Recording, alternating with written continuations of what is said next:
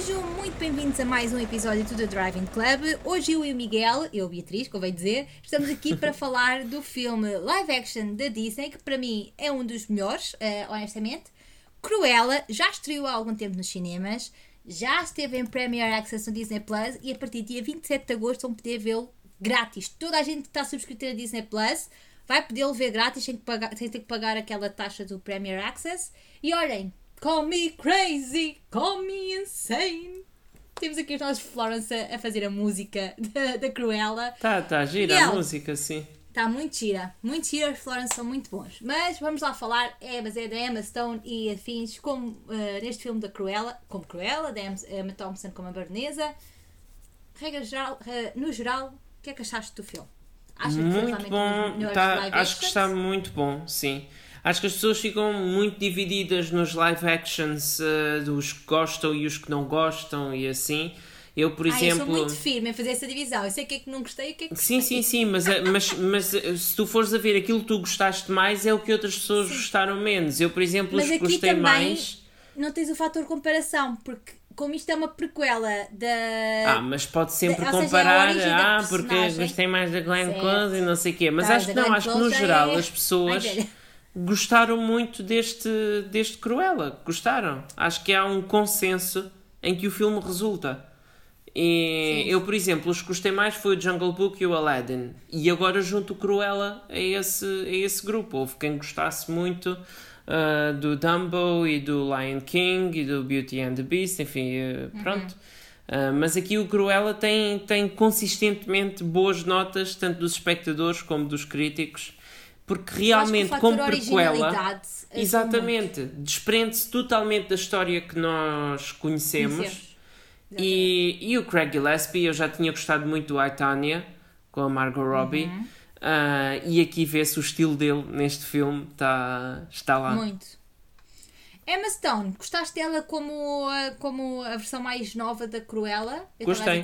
Close era a mais velha, porque é realmente a versão mais Sim, velha sim. Da, da, da personagem. E olha, eu quero ver o filme que a Glenn Close eh, eh, pediu, que é uma sequela com a Cruella a viver nos esgotos e assim. Eu quero ver esse também. Olha, olha, era fixe. Aqui, pronto, já vamos ter uma sequela deste Cruella com a Emma Stone Sim. e acho que ela está muito bem no papel. Ahm, eu, eu não tinha grandes dúvidas, eu acho que, que ela era perfeitamente capaz de fazer este papel.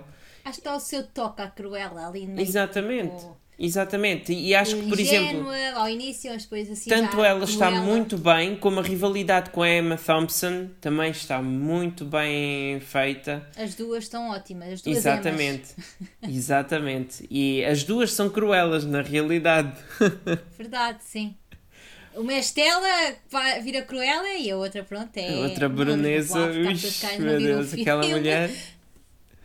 Mas muito parecidas em termos de personalidade, em termos de talento também. Aqui a Cruella a explorar o mundo da moda ah, e a mostrar esse seu talento, que depois ah, se espelha em todo o visual e figurinos da, da série, porque realmente os figurinos ganharam grande destaque neste filme. É verdade, eu acho que é um espantosos. forte candidato ao Oscar de melhor guarda-roupa. A nomeação eu acho que podemos considerar como garantida. E, E é mesmo ah, é mesmo um forte candidato ao Oscar. Não Talvez sei. Vamos ver depois como é que corre, por exemplo, House of Gucci ah, do Ridley Scott. Ah, pronto, mas com as recriações de, de- de- das roupas icónicas da Gucci. Mas este Cruella, em termos de originalidade de- dos fatos que ela criou, dos vestidos, está mesmo muito, muito bom. Ah, Aquele das abelhas, lindo. As abelhas não, eram abelhas ou eram borboletas? não, eram borboletas, eram as larvas das borboletas. Era, Depois- era. Opá, lindo, Sim, lindo, sim, sim. Lindo, lindo, lindo. Está. Mesmo aquele do lixo, parecia. aquele do caminhão do lixo muito comprido, Sim. que ela sobe em cima do carro também em vermelho. É tudo muito extravagante neste Exatamente. filme. É muito, e, e aquele momento fascinado. aquele momento à Katniss Everdeen quando o, o, Ai, o sim, vestido o pega vestido. fogo. Eu tenho esse pop. Eu tenho esse pop. Acho, acho muito. Acho muito tipo, Espera, mas tens o pop do Hunger Games ou do. Cruella? O, o quê?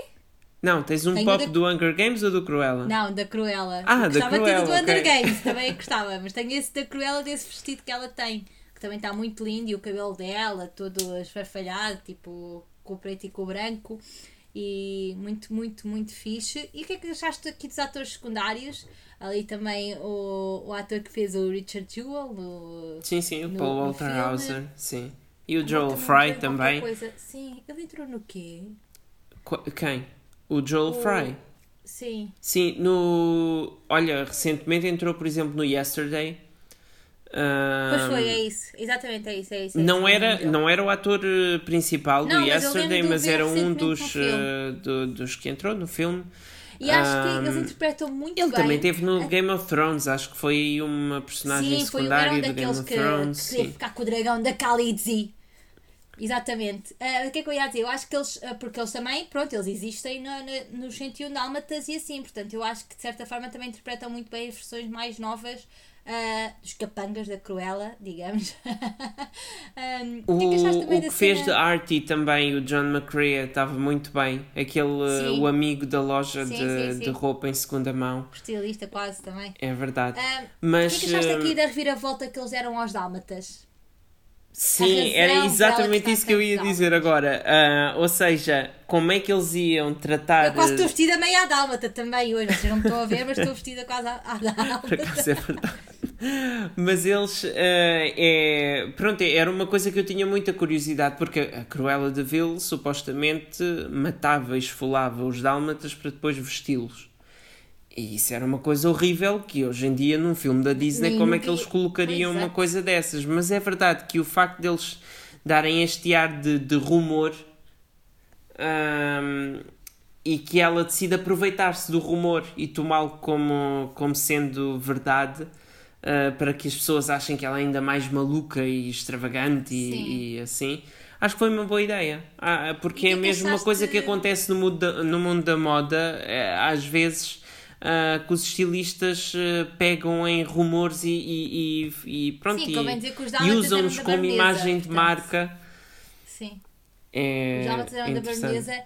E, e acho que também é interessante o pormenor de. agora vou entrar aqui um bocadinho na onda dos spoilers, portanto, se ainda não viram o filme, ignorem esta parte, que é o facto de ter sido a Cruella a dar o Pong e a Perdita ao Roger e à Anitta, ah, aqui interpretados pelo que vai. ah, Kai Van Novak, que é do What You Do in the Shadows. Nunca É verdade. dele, Não vou tentar. E pela Olha que eu não- Batiste. Eu vou ser honesto, eu vi o filme todo e nem pensei nele como sendo o ator do What We Do in the Shadows. eu- Foi logo na hora. Só no final do que filme é que eu estava a olhar e a pensar, mas onde é que eu conheço este ator? É fixe esse pormenor, porque se calhar passas o filme todo, se calhar não associas logo ao Roger e à Anitta. E, e depois percebes que realmente eles têm um papel na, na vida da Cruella e no fim é ela que lhes dá os, os dálmatas. E é, é engraçado esse pormenor, porque depois temos toda a história dos 101 dálmatas, que é com o Pong e a Perdita, não é? Sim, sim, pais dos 101 exatamente, porque eu- por exemplo, A outra, a Kirby Howell Baptiste, eu reconheci porque, pronto, já tinha visto no Barry, no Why Women Kill, no The Good Place.